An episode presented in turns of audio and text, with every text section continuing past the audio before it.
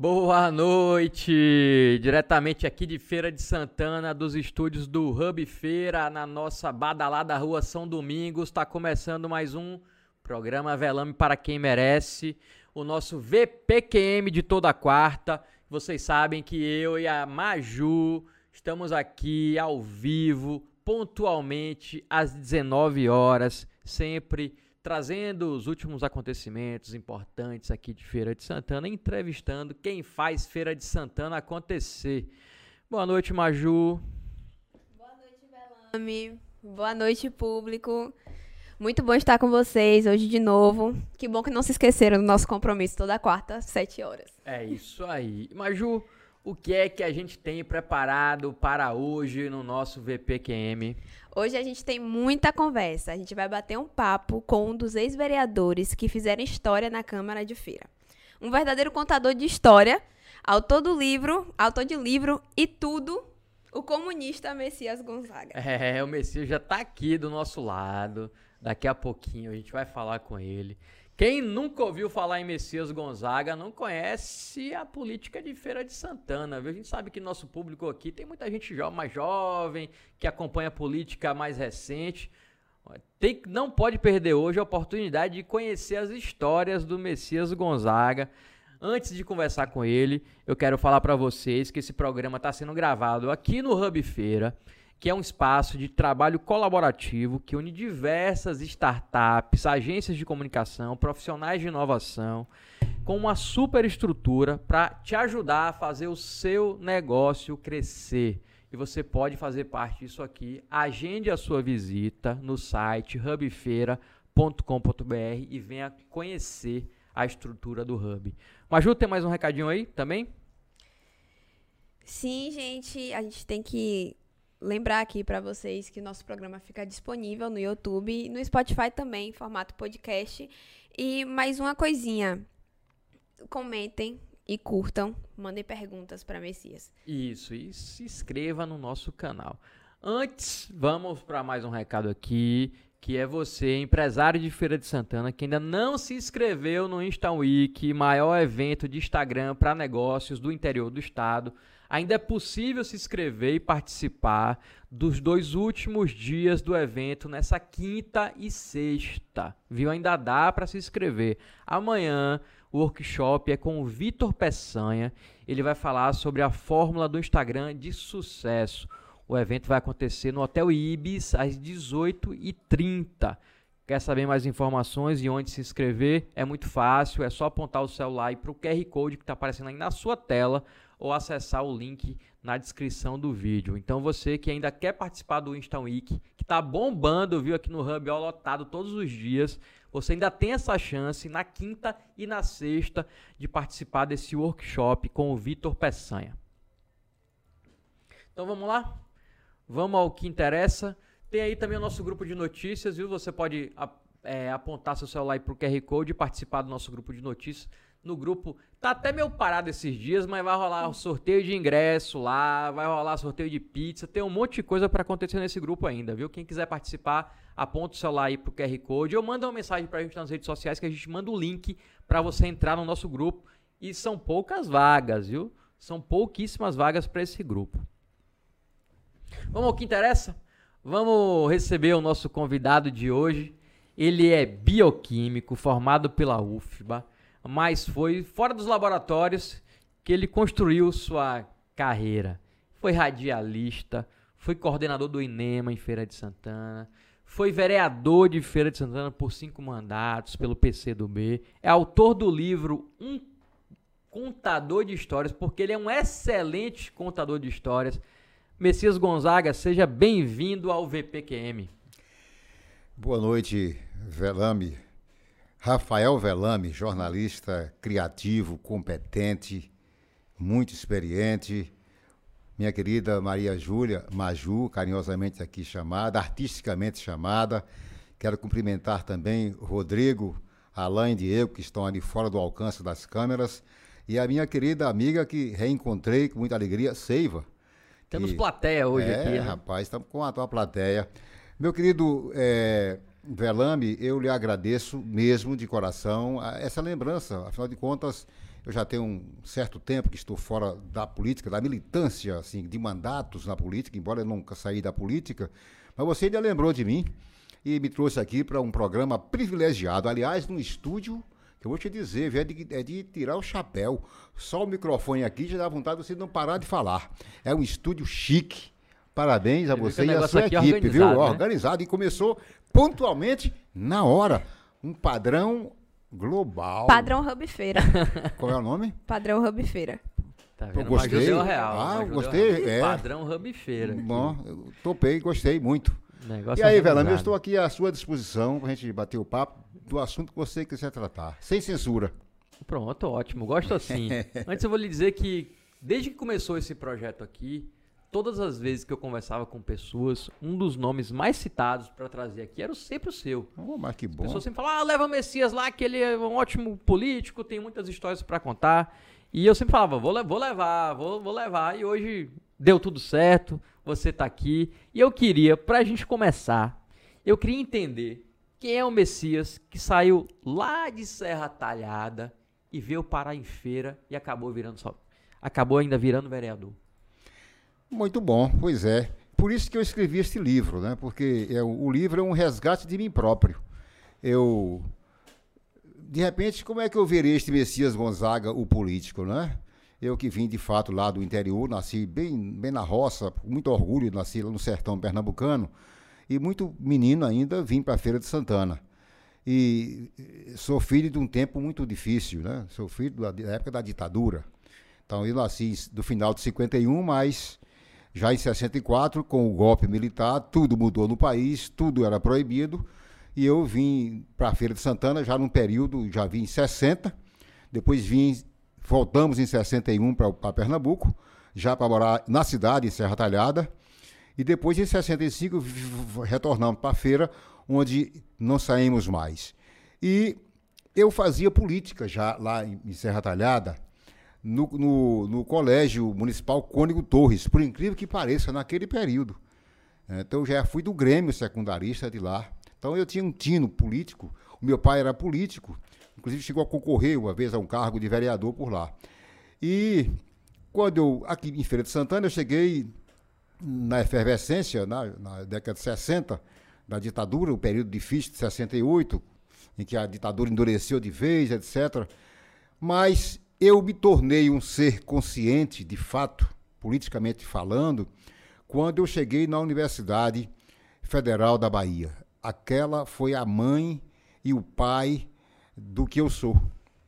Porque eu tinha toda essa vontade, essa experiência, eu participava, eu ajudava na política, mas ainda era sem consciência, né? Então a consciência política foi lá que eu adquiri. E, e nos movimentos estudantis, naquele tempo existiam muitos movimentos na, no movimento estudantil da, do, do, Brasil, né? A UFBA tinha então várias correntes políticas. E eu me simpati eu simpatizei com a corrente chamada Viração. Viração era uma, era uma corrente política do movimento estudantil legal, mas era ligada ao PCdoB, ao Partido Clandestino, Partido Comunista do Brasil, que eu nem sabia.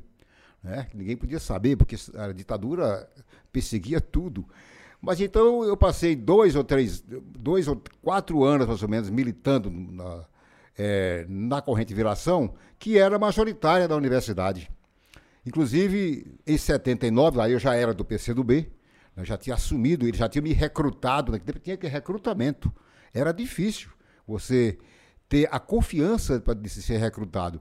E nós fomos da primeira diretoria provisória da Uni em 79. Eu tenho, eu tenho, o meu currículo, eu sou muito vaidoso, muito orgulhoso, no bom sentido dele. Porque eu fui desse tempo, de um tempo de muita luta, de, de lutas intensas contra a ditadura que exterminava com o nosso país. Né? E, portanto, um ser político já formado é, quando terminei o curso de farmácia bioquímica, surgiram oportunidades de emprego em algumas cidades, por exemplo, Propriais Sergipe. Estive com a passagem comprada para abrir o laboratório, ir para o laboratório eh, na cidade, mas eu parti disse, rapaz, lá é cidade pequena, não tem muito futuro político e tal. Não, Barreiras, Barreiras cidade já é importante, lá no oeste da Bahia, mas o emprego era, sabe aonde? Na unidade do Exército. Uh, na ditadura, já pensou? Em 80? Ah, rapaz, não dá certo, não. Você não vai conseguir fazer, vai ser preso. Aí eu não fui lá para Barreiras. O melhor é você ficar em feira. Feira, nós estávamos com um problema aqui no PCdoB, que foi nesse período que estava surgindo o PT. Então, muita gente saiu do PCdoB e foi para o PT. Então, aqui, a nossa turma da direção também tinha saído do PCdoB e foram para o PT. E aí eu vim para aqui com esta missão de reconstruir o Partido de Feira de Santana. Era a principal missão. O PCdoB tinha um, um jornal legal, você deve lembrar, vocês jornalistas devem lembrar, Tribuna da Luta Operária. Era um jornal arretado, era um jornal que dava as manchetes assim, sabe, contra a ditadura. Eu me lembro de uma importante manchete que era, era o, o presidente, é, o último presidente, o Figueiredo, que gostava mais de cheiro de cavalo do que cheiro de povo. O Figueiredo, assim, numa fila de crianças, né, numa escola, ele deu assim a mão para mim, a menina virou a cara. Aquilo nos, nos, nos, é, nos deixava vaidosos, orgulhosos, né? Então eu vim para aqui como jornalista, inclusive. Eu era, eu era radialista, tinha sido radialista lá, realmente, aqui em Feira e em Salvador, inclusive na Rádio Sociedade da Bahia, que era muito orgulho, porque era a emissora mais potente do estado. Mas eu vim para aqui. O, na época, o prefeito daqui, Feira, era a trincheira da oposição. Era uma cidade que a esquerda conduzia a política, né? Por por que era? Porque Chico Pinto, Francisco Pinto, para mim, o maior político é, nascido em Feira de Santana. Tiveram vários políticos bons, competentes, mas igual Chico Pinto, não. Chico Pinto era de esquerda, era de esquerda, tinha uma visão transformadora, apesar de não ser comunista, mas ele era amigo dos comunistas, era muito amigo do partido, amigo nosso. Né? Então, Chico Pinto, que foi eleito em 62 para a prefeitura de Feira de Santana, e foi caçado em seguida, né? com o golpe. Aqui, por isso que a feira foi muito perseguida. A feira foi, sofreu muito porque o prefeito ele dizia que era comunista. É, apesar de ele não ser, mas os comunistas atuavam na sua administração. Então, depois de Chico Pinto, Colbezão, não vamos comparar com o Colbezinho atual, é o, é o Martins da Silva. Né? Esse era um homem também de esquerda, um homem que valorizava a política, gostava do povo, fazia uma administração muito competente, né? Então eu não tinha, não havia na minha cabeça a, o interesse ou a vontade de ser político parlamentar. Mesmo porque o meu partido, o PCdoB, não concorria, não tinha concorrido até então a cargos eletivos. Né? Nós éramos contra o parlamento, pensávamos diferente. Na Revolução não passava por esse, por esse eixo. Mas houve uma mudança, uma flexão política, e o partido imaginou que em 82 nós iríamos concorrer a muitos cargos. Então, a vereador, a prefeito, a deputado estadual, federal, etc. Onde pudesse. É. E como eu cheguei em Feira de Santana, eu, eu saí da Cidade Nova e voltei para a Cidade Nova. Então, quando eu voltei, eu, nós fundamos a Associação do Morador da Cidade Nova, que foi uma entidade popular mais combativa da cidade na época nos destacamos assim, fizemos várias caminhadas da cidade nova para o centro, tempo era longe, hoje está tudo mais perto, não é assim? Tudo era deserto. A gente vinha a pé protestando contra o péssimo transporte e o preço da passagem. Então era uma coisa revolucionária. Nessa época, né? Nessa que, que época. é isso? Que 81. É isso, 81 é brincadeira? Pois é, e em plena ditadura, né? Bom, aí Eis que o partido disse: você está credenciado para ser um candidato a vereador. Eu digo: ah, não quero não. Não, não, topei essa história. E veio, para mim, um, Chico Pinto e Haroldo Lima foram os deputados mais importantes, mais valorosos, de maior conhecimento que eu conheci, que convivi. Já convivi com vários políticos muito bons também, mas esses dois. Haroldo Lima, é, que é da direção nacional do partido, e Péricles de Souza, esse ainda vivo. Haroldo faleceu o ano passado da, é, com a Covid, uma perda muito grande. Vieram aqui, rapaz, aí me convenceram que você está credenciado, que você tem competência, experiência, enfim. E comunista é assim, quando é convencido, faz e faz bem.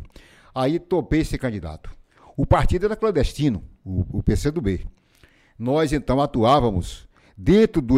Vocês se lembram, vocês se lembram que com a, com a ditadura existia o bipartidarismo. Então era emitido só a Arena, ou era PDS, eu não me lembro, né? Um dos dois, e o MDB. Então, quem era, de, quem era contra a ditadura era do MDB, quem era a favor estava na Arena o nome, no- se eu- desculpem os senhores e as senhoras, se era Arena ou PDS. Acho que era PDS na época.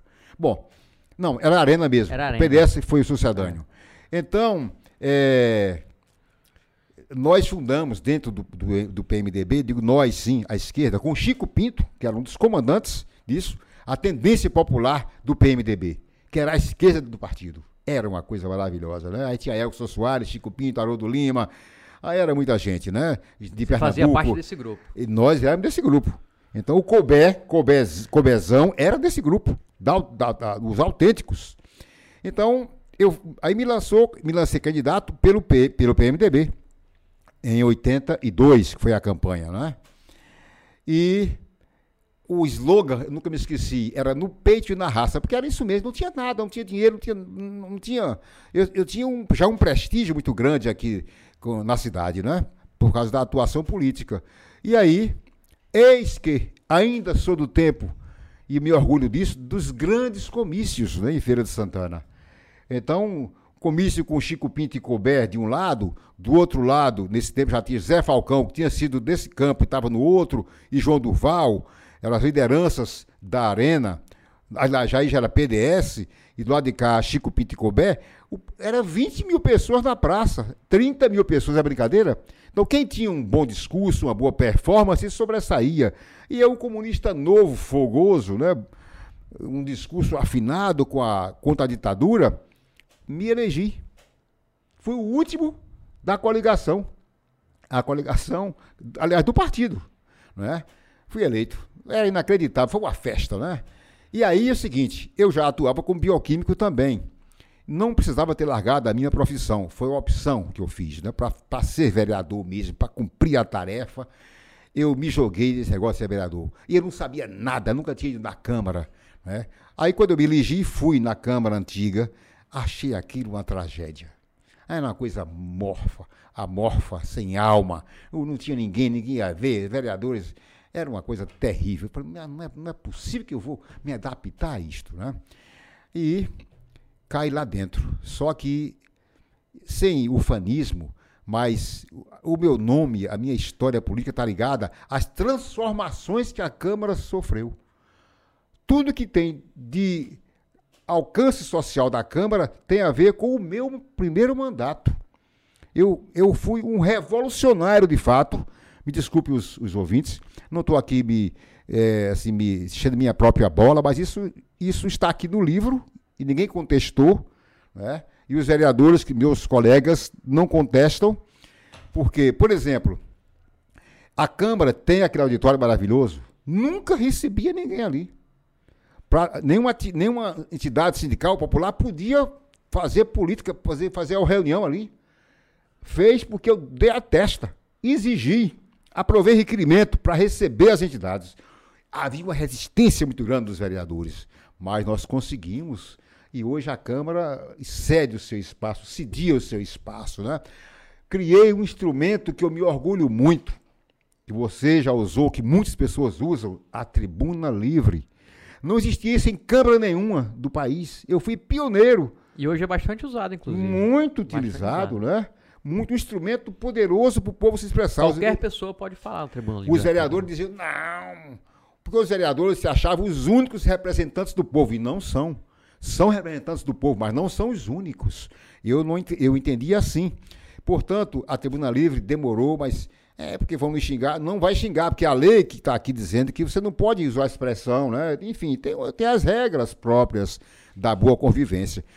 Aprovou e foi uma maravilha. Aí, olha, não tinha nem gabinete para vereador. É, nessa época era difícil ser Não, vereador, né? amigo, hoje não- tá fácil, hoje Hoje tem um tá- monte de É, privilégio. sim. Nessa Não época tinha era- assessor. Era o mandato sozinho, o cara tinha que fazer tudo. fazer tudo, mas também ninguém ia lá não. Mas também lei. ninguém ia. Era pouca gente que ia lá. Eu ia porque eu assumia aquele negócio ali, eu tinha que fazer bem. Então o que é que acontece? Eu invadi uma sala da Câmara e digo, "Ah, daqui eu não saio, daqui ninguém Vai me tira. Aqui, a sala, aqui é o meu gabinete. Aí Então você criou o conceito de gabinete na Foi, Câmara de Feira. foi. Que não tinha. não tinha, aí Era só ir lá na sessão e pronto, Até logo. acabou, depois ir embora pra Passar bem. casa, passava. Era uma não vez por recebia semana o só? povo. Quantas vezes por semana Olha, quando eu fui eleito, eh, eram quatro meses de sessão por ano.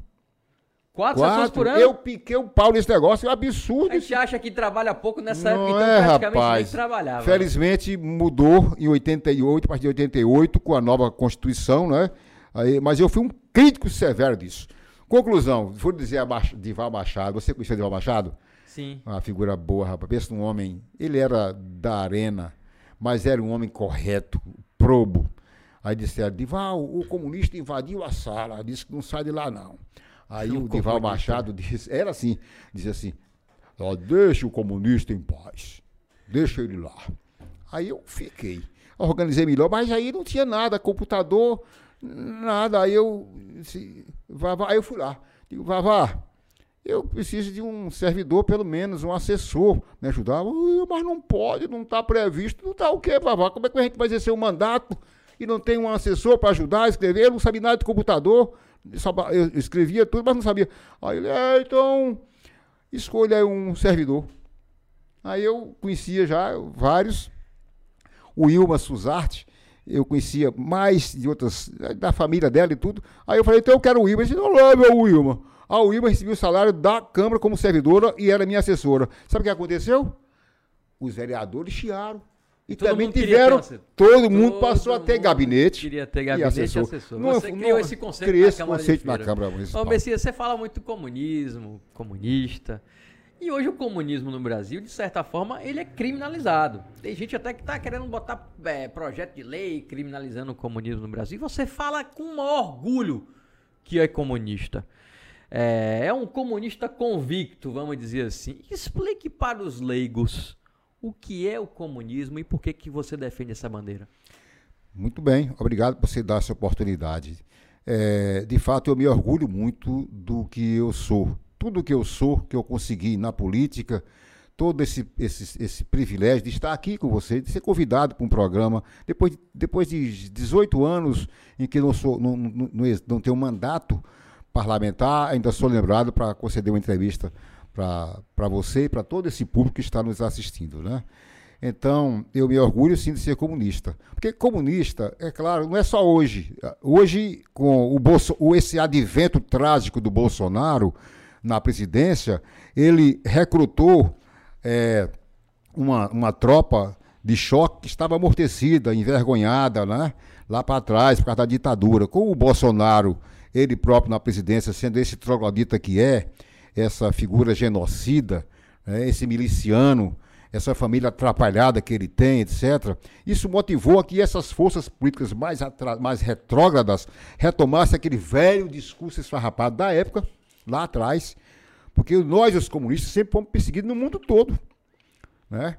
Aqui no Brasil, então, naquela época, eh, nós éramos, nós tínhamos sido legais o partido, diga-se de passagem, em 45, quando Getúlio foi eleito, Getúlio deixou de ser o ditador, que nos colocou, que foi uma perseguição terrível no Estado Novo.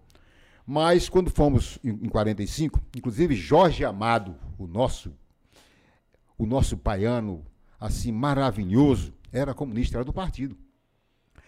O nome era Partido Comunista do Brasil e a sigla era PCB, porque não tinha outro.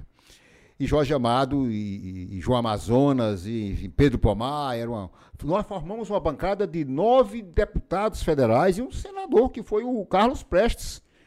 Mas a perseguição sempre foi essa. Comunista comia até criancinha, é o que diziam. É. Né? E o povo acreditava, lenda, né, né? Eu digo, eu nunca comi uma comunista- criancinha. comunista né? creme criancinha. Eu nunca comi, não, não sei nem o gosto. Eu sempre gozava, levava na gozação, né?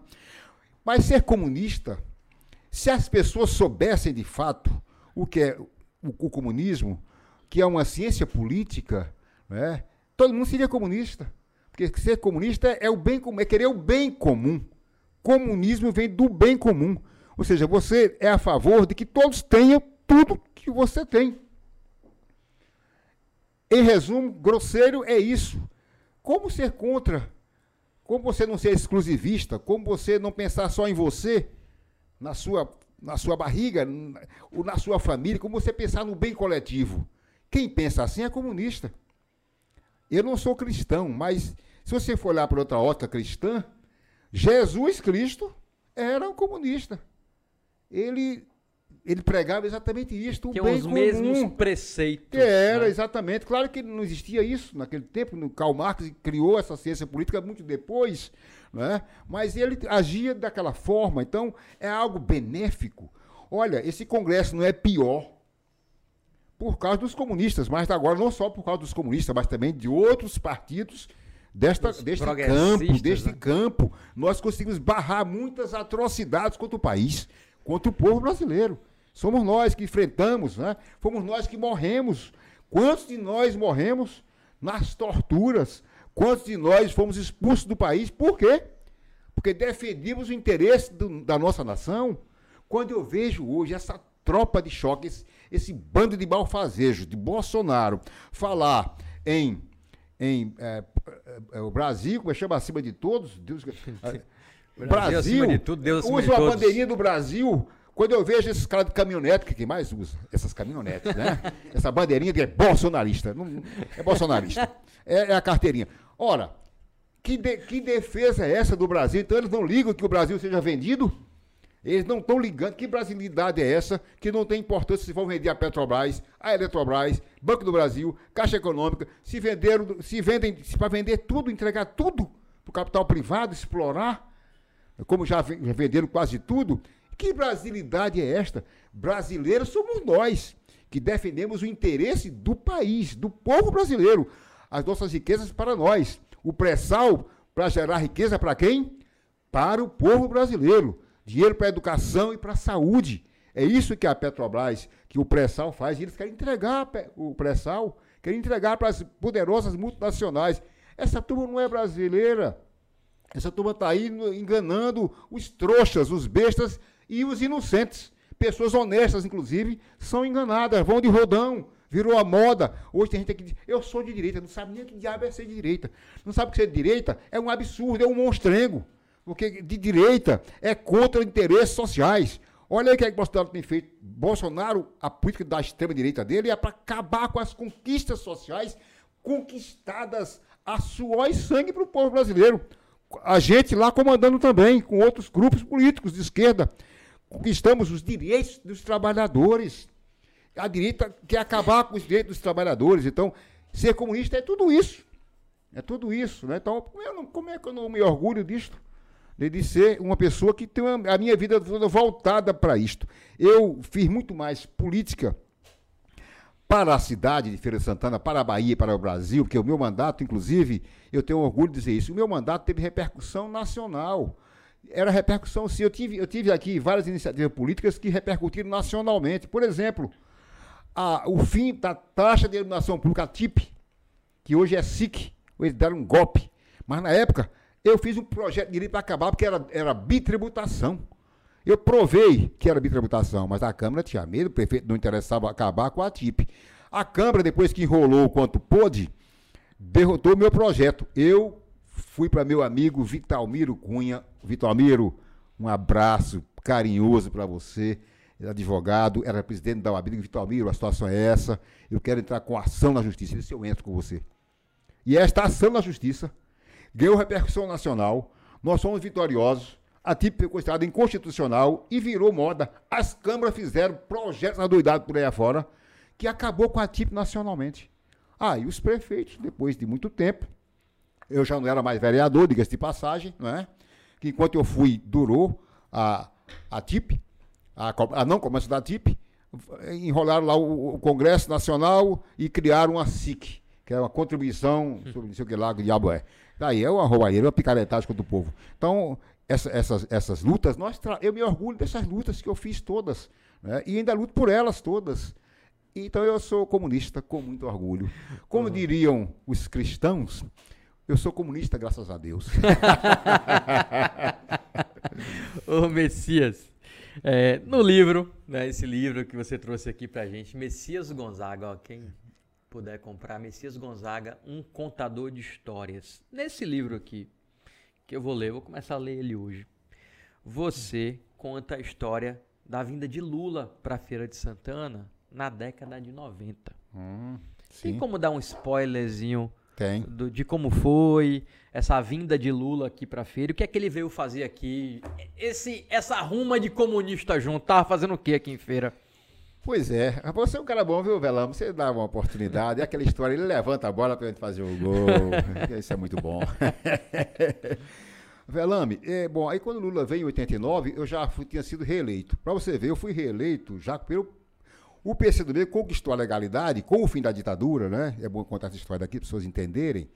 Então, em 85, nós fomos postos na legalidade. Olha que já durou um bocado, né? Olha que de 85 para cá tem um bom tempo, né? E assumi o partido. Então, eu passei a ser o vereador na Câmara de Feira, oficialmente do PCdoB, comunista, né?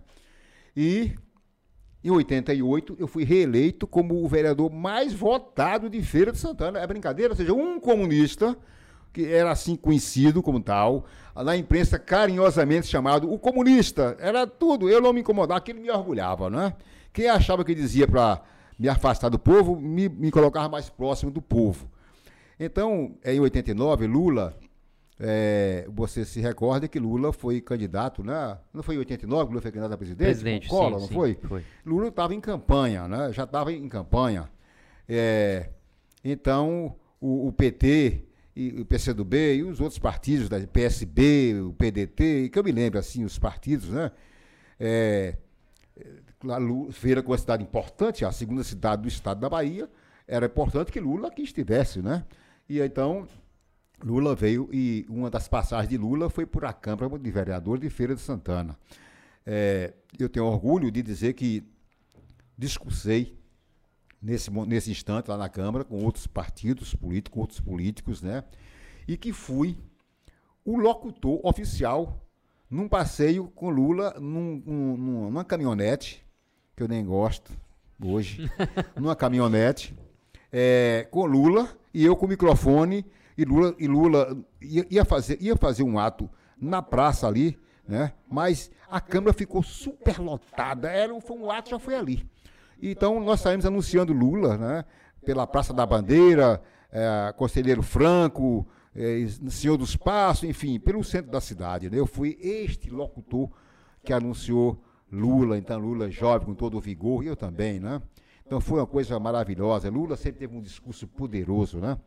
O discurso de Lula é muito bom. É, Lu- Lula, eu vou dizer aqui a você uma coisa, meu caro Rafael Velame. Lula tem uma coisa que poucos políticos têm. Sabe o que é? Gostar do povo. Lula gosta verdadeiramente do povo. Lula, quando presidente, Lula fez muita flex- muitas flexões na sua vida. porque Lula era muito radical, assim, na sua ação política como sindicalista. E você ser presidente, você, se você for manter aquele tom, você não se segura, porque a política é um jogo, é um jogo no bom sentido. E Lula teve que fazer concessões, evidentemente, para esta burguesia fedorenta, cebosa, com exceções pequeniníssimas, né? Que é a luta de classes, para poder fazer um governo que ninguém fez nesse país.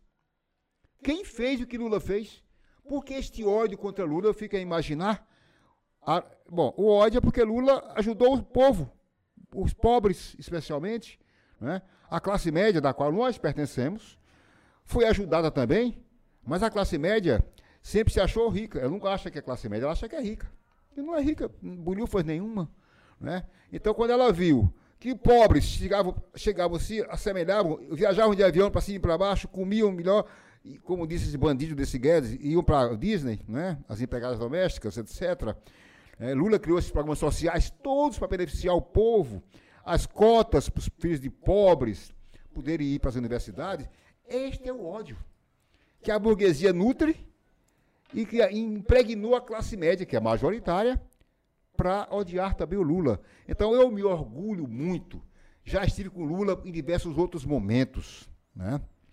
políticos, e com muito orgulho esses dedinhos aqui votaram em Lula todas as vezes que foi candidato.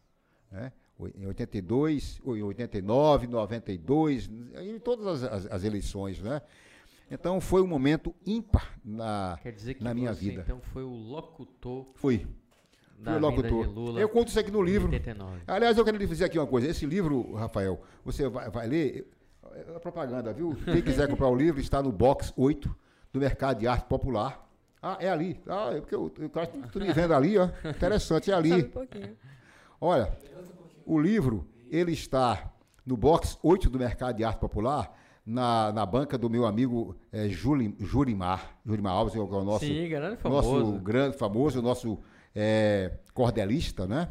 Está lá à venda, é 40 reais. Não é para ganhar dinheiro, eu não sou escritor, eu, eu conto histórias, né? O livro, o dinheiro é para a gente reimprimir outras edições, né? Então, eu conto, o livro eu, é um resgate, como eu já disse, de, deu próprio. Porque eu começo o livro contando desde o dia que eu nasci, o meu nascimento. Depois eu conto sobre porque é o meu nome de Messias.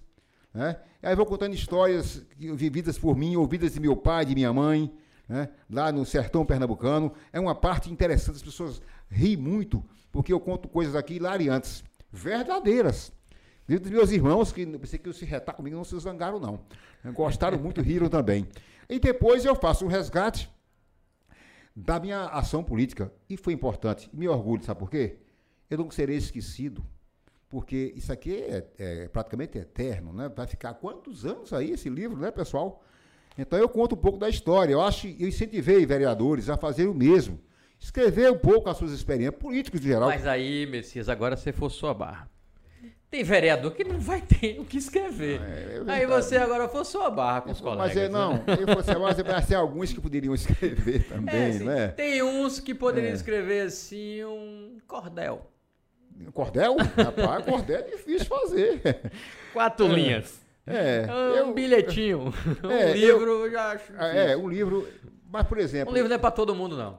É, mas, eu, mas tem um vereador amigo é, conta muito bem histórias e tem histórias assim, antes das minhas histórias de Feira de Santana, que é Antônio Carlos Coelho, que foi meu colega durante todos aqueles sim, mandatos, sim, né? É uma pessoa muito séria, muito probo.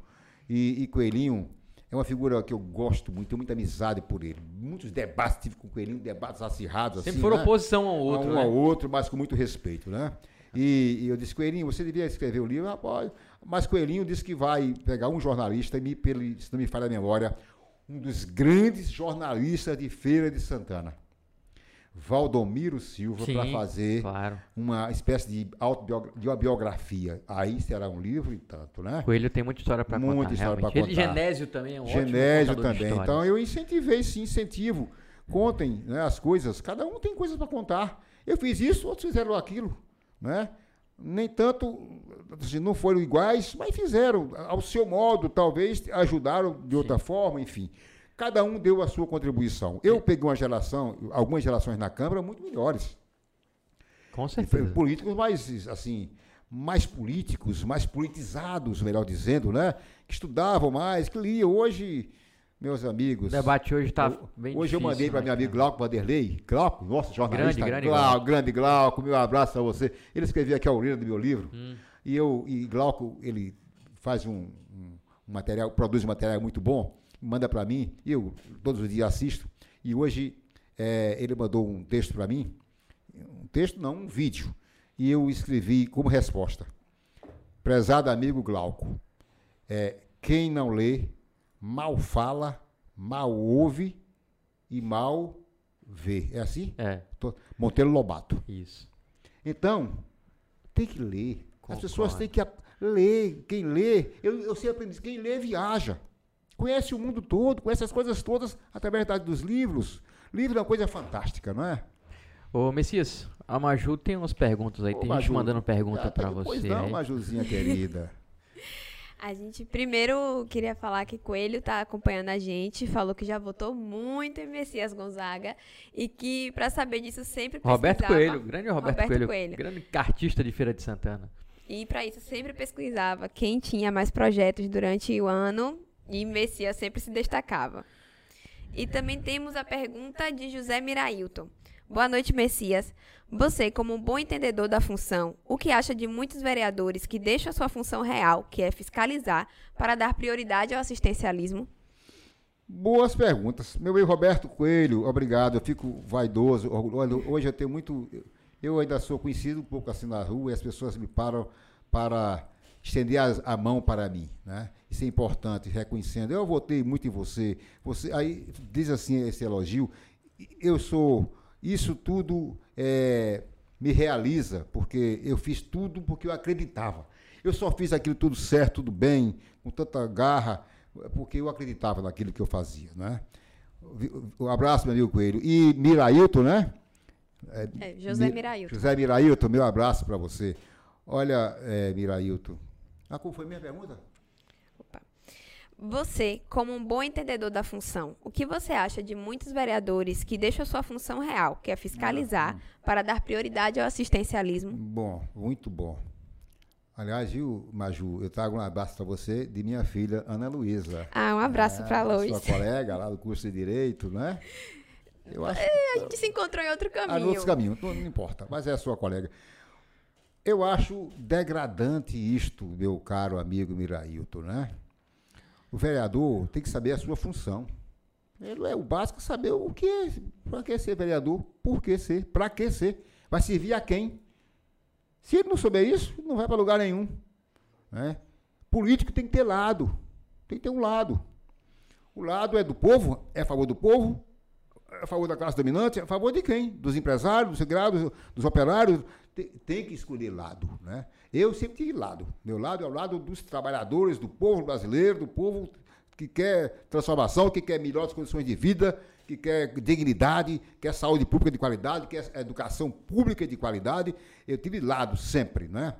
Então o vereador que não sabe isto vira essa geleia geral que nós temos, mas não é de hoje. Isso é bom que se diga. É, o parlamento ele foi é uma forma da democracia burguesa que é para isso mesmo. É um faz de conta, é um certo jogo. De certo de vez em quando serem pessoas como eu e outros. Eu não fui o único. Que acaba que o, o, o, político assistencialista, ele consegue ter uma, uma vida mais longa na política, né? É claro, porque o nosso povo, as necessidades do nosso povo, e o político foi viciando o povo, e o povo viciando o político. Então, aqueles que não fazem o assistencialismo, o empreguismo rasteiro, enfim, o que engana o povo com, com pagando receita de remédio, com não sei o quê, com passagem, o povo pede tudo. Entendeu? Eu não, eu não dava nada. O povo dizia, nem vá no gabinete do comunista, que ele não dá nada. Não dava. Mas por que, que ele não dava? Porque eu sou contra. Eu sou contra esse tipo de assistencialismo. Você está corrompendo as pessoas. Né? Então, o político, o vereador, o deputado, seja lá que, que for, ele tem que fazer o mandato não é para um grupo, ou para ele próprio, para sua família, ou empregar a sua família. Eu, por exemplo, nunca empreguei um irmão meu. Eu, meus irmãos tudo pobre, tudo, ninguém. Eu, não. O velho Cobé dizia, mas companheiro, Cobé, eu, eu apoio o seu governo de graça, não preciso de nada. Eu não quero pegar meus irmãos porque eu tenho independência. Porque se eu precisar criticar, eu critico. E eu fazia isso. Né? Então, eu, esse, esse empreguismo é muito nocivo. Mas ele se elege nessa base. O povo fala mal da Câmara, das câmaras, não estou falando lá de feira só. No geral, tá bom? Fala mal, não fala mal, mas quando você vai abrir as urnas, sabe que se reelegeu? Aqueles. Os piores, geralmente. Exceções poucas aqui ou ali, para os que não fazem o assistencialismo, que fazem a política, a grande política que interessa ao povo. Então, o mais cômodo, meu caro Rafael, você acabou dizendo isso também, é fazer o emprego, né? o empreguismo ali e tal, o favor, e aí o povo, é, por, por necessidade, povo, por falta de consciência é, política. vai nessa, né? quer o aqui e agora. O aqui e agora, quero o meu, é. O que é que você tem para me oferecer? E aí eles acabam condicionando o voto a isso é. e não enxergam que a longo prazo isso é muito prejudicial para ele próprio. Com certeza. E aí o que, é que acontece? A gente vai vendo as câmeras cada vez com menos Messias Gonzagas, menos Roberto Torinho e mais os vereadores é, assistencialistas. Não isso. tem um vereador independente que consegue é, é, ter um debate que seja um debate saudável, sem ofensas, sem gritaria. É que é o que está faltando na Câmara de Feira hoje, é o que eu enxergo, não só na Câmara de Feira, isso é, é um fenômeno nacional. Se você for analisar as câmaras é, municipais no Brasil todo, tem esse problema de que os vereadores que estão se elegendo são os vereadores que trabalham que no assistencialismo, não tem um compromisso mesmo com o povo, com a cidade e a gente vai vendo aí o que o está acontecendo, que é um nível cada vez mais baixo. Tem uma pessoa que sempre me falava, não lembro quem, quem é, mas alguém aqui de feira, que toda vez que eu reclamava do nível da Câmara de Feira, ele dizia: Tá vendo essa aí? Tá ruim? aguarde a próxima. Vai ser pior. E não dá errado. Sempre a que vem depois é pior. Por isso é que a política, ela prioriza muito. Por isso, por exemplo, o governo Bolsonaro é um exemplo disto. É, odiar os pobres e deixar quanto mais pobre tiver, é um exército de reserva para ser manobrado. Por que, que o governo da extrema-direita são contra a educação? Porque as pessoas que têm acesso à educação, que conseguem é, ter bons cursos, é, a sua formação intelectual é outra, ele compreende isto. Então acaba não sendo eleitor daqueles. Então a, a, deixa de ser massa de manobra. Então a educação, sem a, educação de qualidade e ao alcance de todos, nós não vamos mudar esse país nem tão cedo. É, nem tão cedo. Então, é preciso, é, é preciso educação. Todos ter acesso. É preciso cuidar da nossa educação pública, gratuita de qualidade, porque a ditadura lá atrás, ela foi, quebrou a, a educação melhor. Era mais restritiva, mas era melhor o nível. Quebrou por quê? Quebrou para poder criar as escolas privadas. Né? Que só vai quem pode. Ainda bem que depois Lula criou essas cotas, criou esse negócio do FIES, o que é lá, ProUni, essa coisa tudo, ajudou um pouco, né? Mas restringiu. E estão secando as universidades. O Bolsonaro agora tirou 3 bilhões, 200 milhões, 200 mil das universidades. Os cursos, de, os cursos técnicos, de, técnicos federais estão ameaçados tudo de fechar. Ele quer que feche. Ele está se lixando é melhor que não ter universidade aberta. Para eles é bom, porque eles sabem que a universidade, quem está por lá, com exceções pequenas, mas a maioria compreende essa, a política e não é eleitor deles. Essa é a turma da direita, mas não é só as câmaras municipais, não. As assembleias legislativas. Também é mesmo, mesma coisa. é essa tropa. Mesma coisa. O Congresso Nacional, a Câmara dos Deputados, Isso. o Senado, a maioria é dessa tropa, inimiga do povo, inimiga da educação. Inimiga. Você viu agora o, o, o, o Bolsonaro teve o tupete. Foi, uma, foi, um documento dos militares que veio à tona, que, e ele propôs que o SUS seja. acabe o SUS, ou seja, pago. Ou seja, não fosse o SUS, morreram 660 mil pessoas com a Covid. O nosso SUS. Sem o SUS, tinham morrido 2 milhões, 3 milhões de pessoas, o SUS. Não fale mal da saúde pública assim como você fala, meu caro, porque é, esse é o único país no mundo praticamente em que nós temos um SUS. Olha, Lula criou inclusive esse programa da, como é chama das ambulâncias, como é que chama? SAMU. SAMU? Rapaz, essa SAMU, você quebra uma, tem um acidente, a SAMU lhe carrega, leva para o hospital, Aqui os hospitais públicos, o Clécio Andrade é um hospital maravilhoso, é uma obra magnífica, de primeiro mundo, tem de tudo que tem aparelho. A pessoa é atendida gratuitamente. Você nos Estados Unidos, você que é, que é amigo, que, que, é, que é fã dos Estados Unidos, se você quebrar um dedo nos Estados Unidos, se você não tiver, se você não tiver todos os 100 mil dólares, você não bota o seu dedo no lugar. Se uma cobra lhe picar nos Estados Unidos, você não tiver 150 mil dólares, você morre. Aqui, um helicóptero lhe pega de graça, ele leva para o hospital e aplica o soro. É o SUS. O SUS é a saúde deste povo. Se você tem um convênio, a classe média e classe rica tem convênio? Tem convênio de saúde, não tem? Ah, não tem fila, não? Tem. Você fica horas, mas não reclama. Mas reclama com o SUS, né? Reclama com os nossos com, hospitais. É, claro. Com... O brasileiro gosta de reclamar, a verdade é essa. Até que se, olha, reclamar, reclamar é nato do ser humano, mas uma reclamação tem que ter procedência. Você tem que estar fundamentado para reclamar, não é? O, o Messias, é... vamos falar um pouquinho de feira. Rapaz, muito se preocupado, você... tá perto, acabou o horário. É... Conta mais duas horas aqui esse negócio se aí, Se você tivesse hoje lá na Câmara de Feira, você seria oposição ou faria parte do governo Colbert? Queria que você dê uma nota à gestão de Colbert também. Primeiro, eu teria esse direito para ser oposição.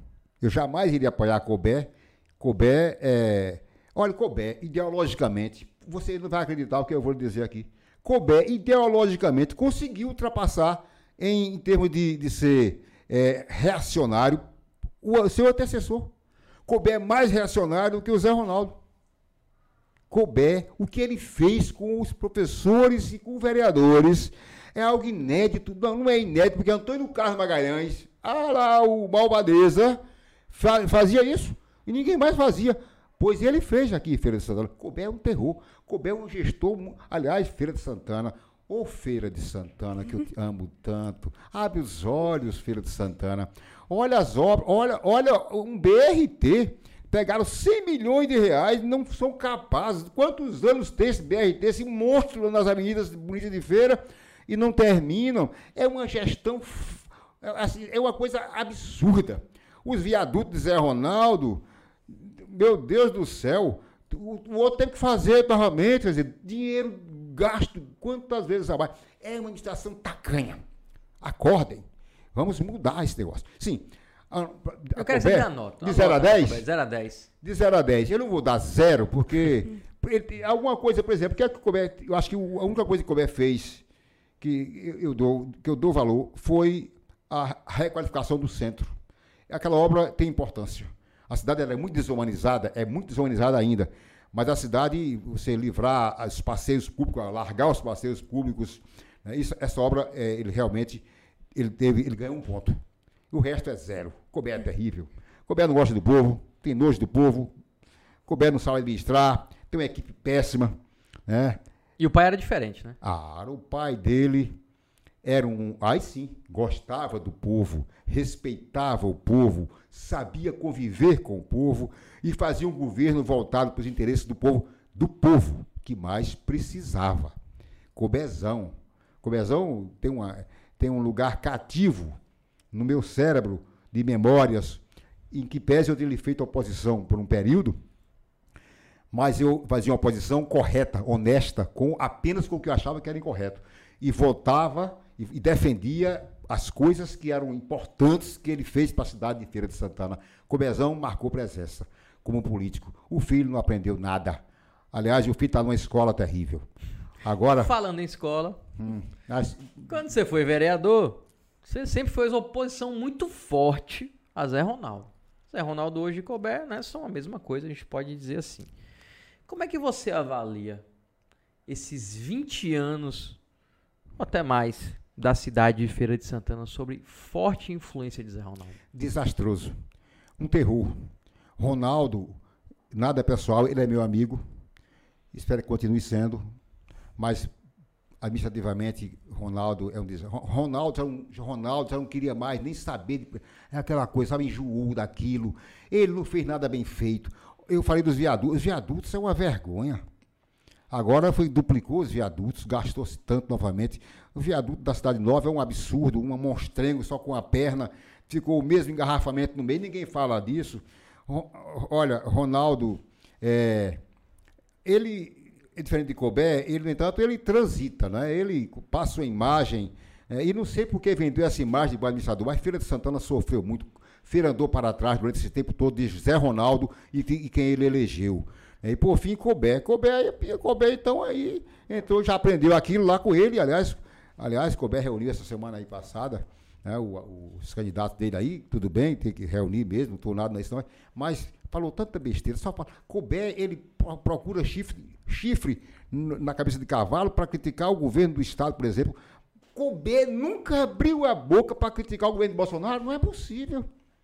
Então não tem nada de errado no governo de Bolsonaro, mas tem no governo do Estado, só porque ele faz oposição. Quer dizer, é uma raivosidade, sabe? É uma coisa assim, ele não está nem aí. Ele então, o Feira de Santana, com a época, na era de Zé Ronaldo e de Colbert Martins, a cidade foi muito maltratada. É uma pena que eu, que eu, eu tenha que dizer isso, mas eu digo, eu digo assim, sem medo de errar. Porque a nossa cidade, ela cresce, mas cresce desordenadamente. Então, aqui não é planejado, não há um planejamento realmente eficaz de crescimento e de humanização da nossa cidade é culpa dessas políticas que eles implementaram no nosso município.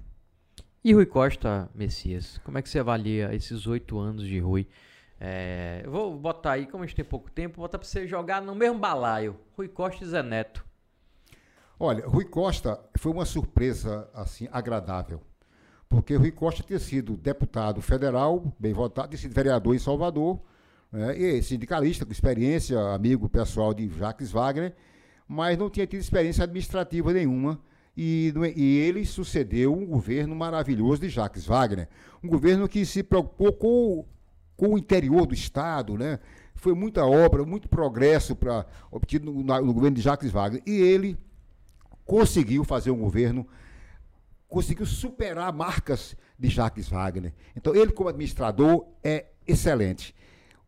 Para mim, um erro, um erro que eu posso apontar de, de Rui Costa é, é, a condução política.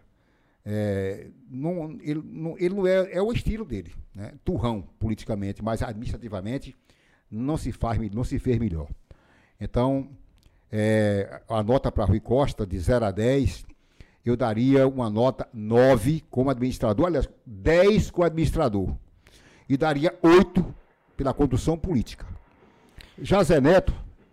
Antes de você falar de Zé Neto, eu quero dizer que assim, todo mundo que passou aqui, do mesmo grupo de Zé Neto de oposição, Torinho, Ângelo, é, sempre creditaram a, as derrotas da oposição em feira a ele, a falta de habilidade dele de unir, de unir o grupo. Você também concorda com isso? Ele padece desse problema, é bom que se diga. Agora, Zé Neto é um bom parlamentar. Então, ou seja, ele, ele é, assim, concentrador.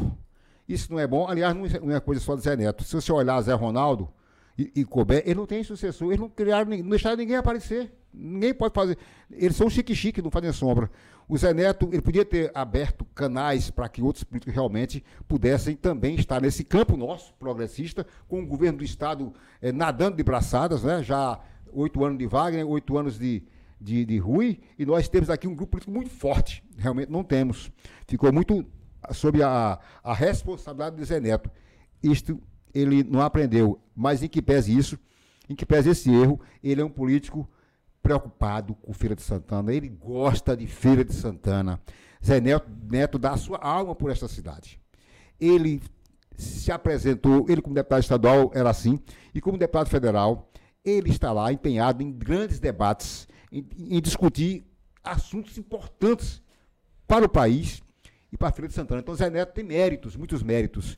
Tem este equívoco político e tem esses outros méritos que acabei de apontar. Messias, para finalizar. Já. É, então eu te falei que quando fosse acabar você dizer, já, tá, acha que uma hora é muito, mas é, não dá nem tempo direito da gente conversar. Eu vou ter que aumentar esse horário do programa, não vai ter é jeito. Uma, é uma boa ideia. Vou ter que comigo. falar com os meninos aqui.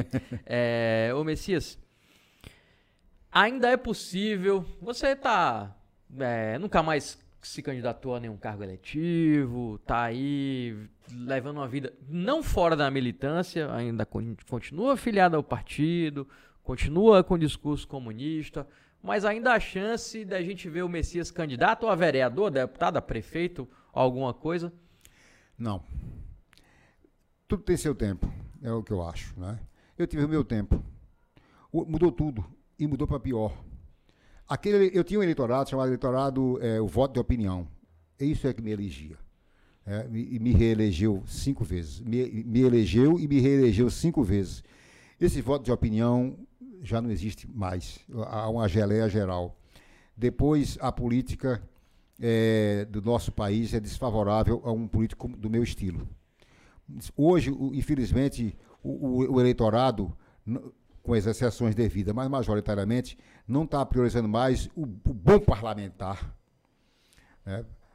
Tanto faz. Os caras votaram no golpe contra Dilma, os caras votam matérias absurdas, votam a bancada da bala, a bancada evangélica, votam no que querem, escolhemos, cria escola sem partido, cria tudo quanto é monstruosidades, mas as emendas parlamentares é real. Olha o Arthur, o Arthur Lira, está lá o seu pai prefeito, não sei quem é lá prefeito, não sei quantos milhões de. Orçamento secreto bombando. Orçamento né? secreto bombando, essa tropa toda aí é que se reelege e o nosso povo não enxerga isso.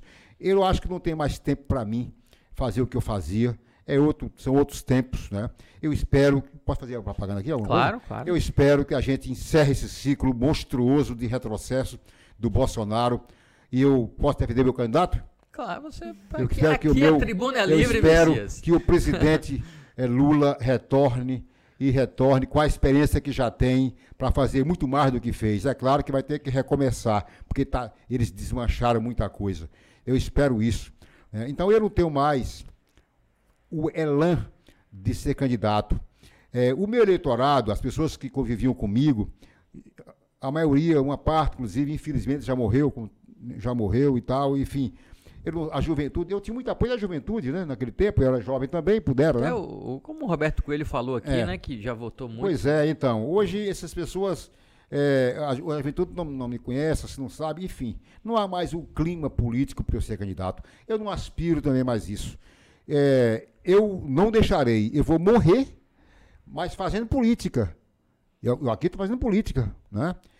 Fazendo, mas não quero ser candidato. Eu quero apoiar candidaturas. Eu apoio candidaturas importantes, aquelas que eu acho que fazem o que eu faria se eleito estivesse, né? aqueles que não fazem igual, mas fazem sim, né? com seriedade e fazem com respeito ao interesse público.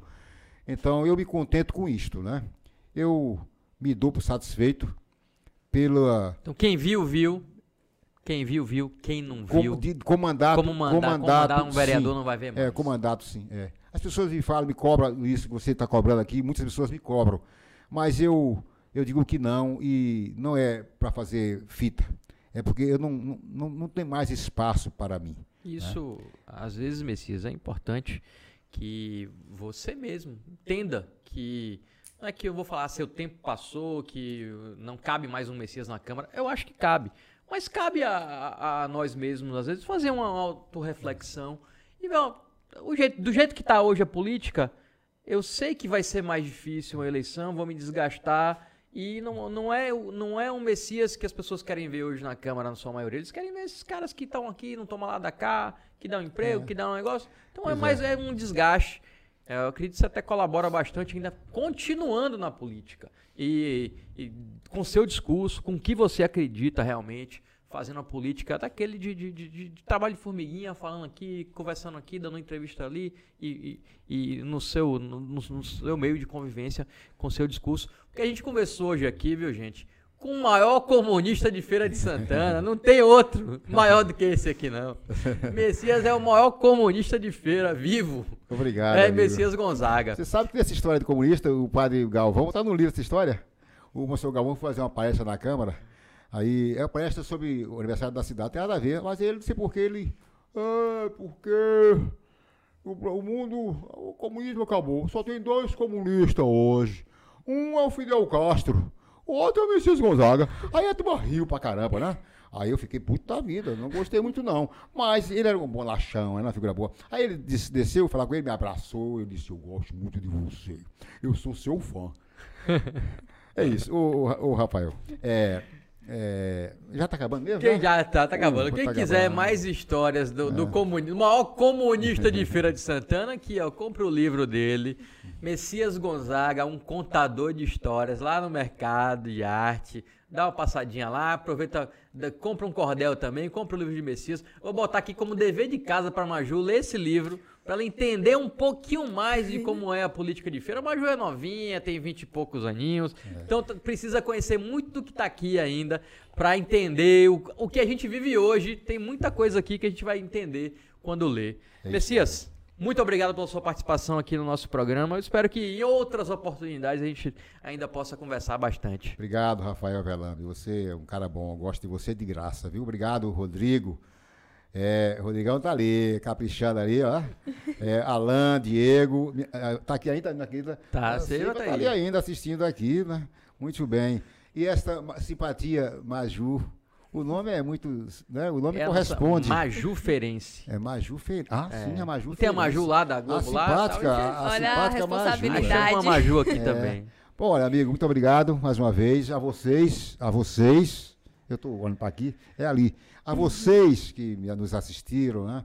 Eu, esse é meu estilo. Desculpe se eu, às vezes, eu, assim, é o meu estilo de falar um pouco assim, exaltado, mas é um estilo. Né? Eu estou muito à vontade aqui, fiquei, eu sou essa pessoa assim mesmo, muito, muito real. Então, me chame outras vezes e eu virei. Não vou cobrar nenhum cachê. então a gente vai encerrar hoje aqui, inclusive com a mensagem do Elcimar Pondé, mandando aqui para você, Messias. Meu querido amigo rapaz. Messias Gonzaga, figura histórica da política de feira, é o que diz aqui o, Olha, o Elcimar. eu vou deixar o seu livro com Rafael Velame. Vou, vou autografar para ele levar para você, tá bom? Elcimar Pondé é um reserva do jornalismo de Feira de Santana Grande também. Figura. Aliás, nós temos jornalistas de Feira de Santana de tirar o chapéu, hein? O Valdomiro Silva fez um ele leu meu livro e ele fez, rapaz, um documentário assim que eu. Uma resenha. Uma resenha que eu não chorei, mas me deu vontade. Uma coisa assim maravilhosa. Sabe? Valdomiro é, tem um texto é. incrível. Valeu. Muito bom. É isso aí. Valeu. Maju, dê seu tchau pra seu, sua legião de fãs que acompanham você. Quando o Maju não vem, o pessoal fica: cadê Maju? Cadê Maju? Cadê Maju? Ah, e um dia eu vou sair e vou deixar a Maju aí apresentando esse negócio. Não, fique também. Você também é importante. Nada, a gente tem visita, não pode falar essas coisas. Muito obrigada por ter acompanhado, pelas mensagens. Obrigada ao nosso convidado. Quero dizer que eu vou sim fazer meu dever de casa. E até a próxima, no mesmo velame horário e velame local. É isso aí. Então. Quarta-feira que vem, 19 horas, você tem esse compromisso com a gente, bater um papo aqui, como esse que foi hoje, é, com Messias, que traz histórias incríveis sobre feira, sobre a política de Feira de Santana. Toda quarta-feira a gente tenta caprichar aqui no nosso convidado para que você possa ter uma quarta, ou uma quinta, ou uma sexta, ou seja o dia que você vai assistir isso aqui, é, bom, que seja com conteúdo interessante, que acrescente alguma coisa na sua vida. Então é isso aí. Até quarta que vem. Boa noite para quem merece.